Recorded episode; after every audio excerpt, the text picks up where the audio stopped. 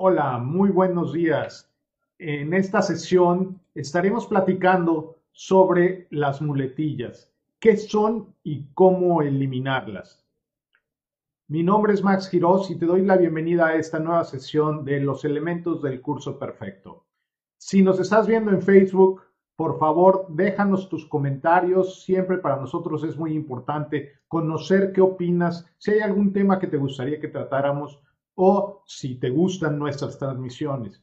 Si estás escuchando nuestro podcast, también para nosotros es muy importante que nos hagas saber si te gusta este, esta transmisión. Bien, el día de hoy quiero platicar contigo sobre las muletillas. ¿Qué son y cómo las podemos eliminar? Entonces, vamos a ver qué son las muletillas y cómo qué, es lo que las genera, qué es lo que pasa cuando hay una muletilla. Para empezar, lo primero que quiero aclarar es que las muletillas no son muletas pequeñas, ya sea con la que nos apoyamos cuando nos lastimamos una pierna, ni tampoco es una muleta de torear de tamaño pequeño para un niño. Las muletillas son palabras frases o incluso sonidos que surgen normalmente cuando estamos nerviosos, cuando estamos hablando en público y esto, estas palabras, frases o sonidos surgen cuando no estamos bien preparados y esas son las, eh, las posibles causas, ¿sí? Cuando no estamos bien preparados, cuando estamos nerviosos. Ahora, cuando hablamos de palabras, ¿qué palabras son las que normalmente observamos? Hay infinidad de muletillas, hay, o sea, no podemos contarlas porque cada persona tiene muletillas diferentes, tiene una palabra, pero algunas de las más comunes son el este.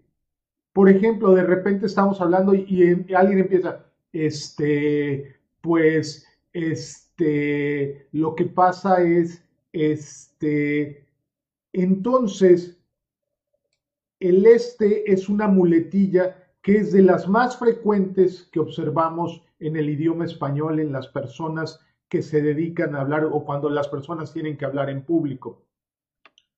Otra que es muy común y muy frecuente escuchar en diferentes ámbitos es el sí. ¿Sí? Terminamos la oración con sí y buscamos incluso a veces la reafirmación a través de la mirada y decimos sí, lo planteamos en términos de pregunta y, y a veces se vuelve una muletilla porque aparece de manera muy frecuente en cuando alguien está hablando.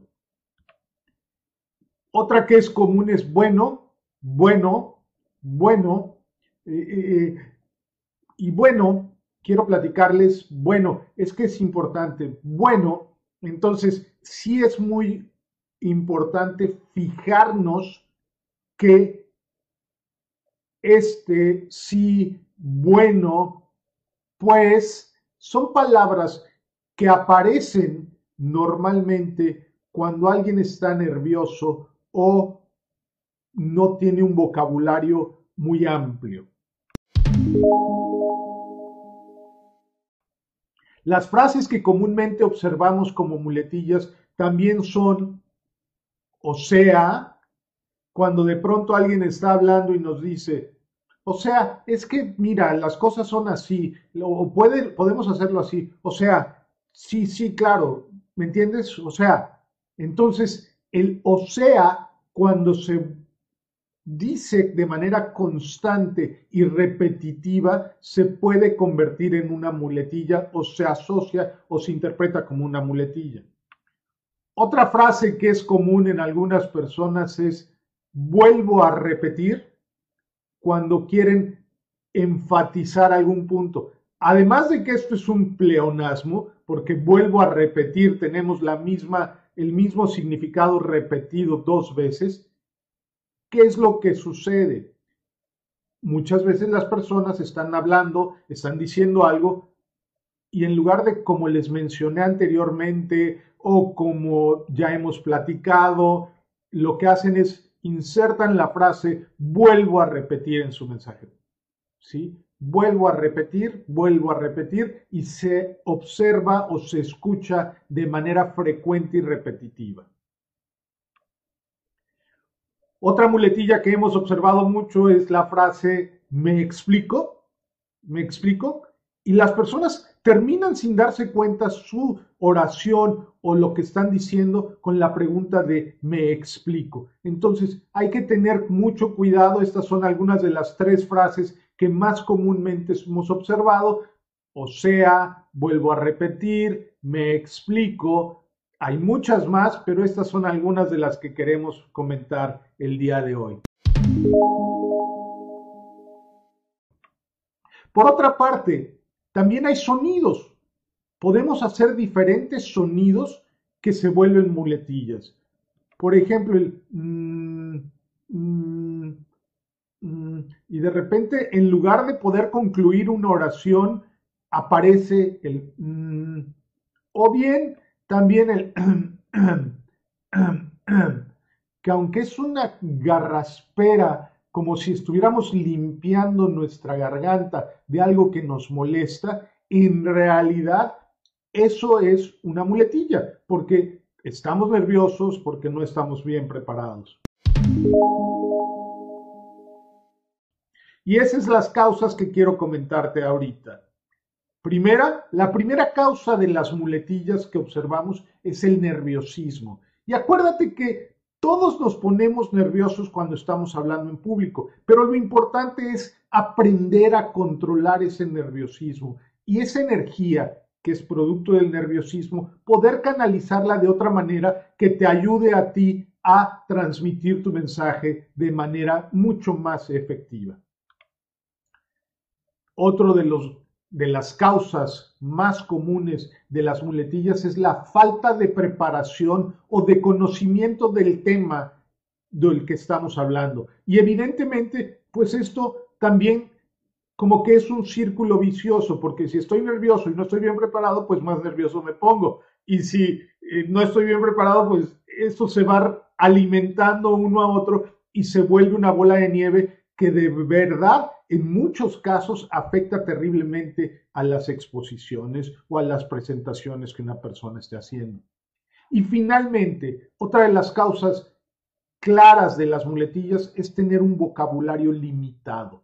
Si no tenemos un vocabulario amplio, pues tenemos que usar palabras que llenen los huecos porque no conocemos o no tenemos las palabras exactas para expresar algo. Los norteamericanos le llaman a esto filler words, a las muletillas le llaman filler words, es decir, palabras que llenan espacios y es importante entender esto.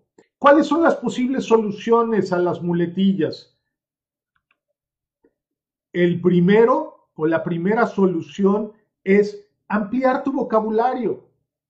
¿Cómo amplío mi vocabulario? Pues leyendo, escuchando radio, transmisiones, podcasts, lo que tú quieras, pero que empieces a conocer palabras diferentes y que te permitan a ti usarlas en tus presentaciones cuando estás dando un curso, un taller o una conferencia. Es muy importante ampliar tu vocabulario. Sin embargo, para mí, la manera más fácil de lograrlo es a través de la lectura. La siguiente solución, práctica, práctica, práctica. ¿Ya lo dije?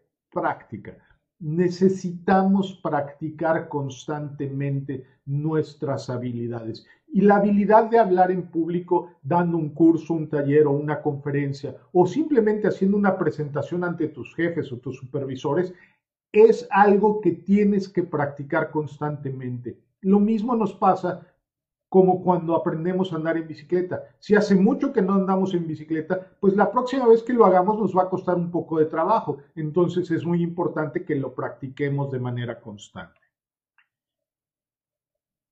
Tercera solución, hazte consciente de tus muletillas. ¿Cómo lo podemos hacer? Cada día es más fácil. Todos tenemos ahora un dispositivo celular que traemos en la bolsa. Le podemos pedir a alguien que nos grabe cuando estamos haciendo una presentación observar esa presentación y entonces ahí vamos a poder detectar nuestras muletillas y cuáles son las palabras que con más frecuencia estamos repitiendo y por qué las estamos repitiendo. Eso es lo fundamental, hacernos conscientes de que tenemos alguna muletilla. La otra, junto con esto de hacernos conscientes, es la autoobservación. Cuando estoy dando un taller, una conferencia, un curso, tenemos que estarnos autoobservando de manera constante para poder ver si realmente estamos haciendo nuestra presentación de manera adecuada y si no estamos cayendo en el uso de alguna muletilla. Y finalmente, pide ayuda. Pídele, como decía el anuncio, a quien más confianza le tengas, que te observe cuando estás haciendo alguna presentación, dando un curso, dando alguna conferencia, haciendo una, un Facebook Live como este momento, que te observe y que te diga, que anote incluso cuántas veces repites ciertas muletillas o si no hay muletillas. Si hay, que anote cuáles son las palabras que con más frecuencia estás repitiendo y que te diga, pues Max, dijiste 30 estes, 15 sis. Entonces, esa es la manera en que podemos nosotros empezar a aprender y eliminar esas muletillas. Espero que esta información te sirva. Para mí ha sido un gusto estar aquí contigo el día de hoy. Gracias a los que nos están viendo. Acuérdate, síguenos en nuestras redes sociales, por favor. Para nosotros es muy importante que nos des tus opiniones, que nos digas si esto te gusta, si estás contento con lo que estamos haciendo. Muchas gracias y hasta la próxima. Que tengas un excelente día.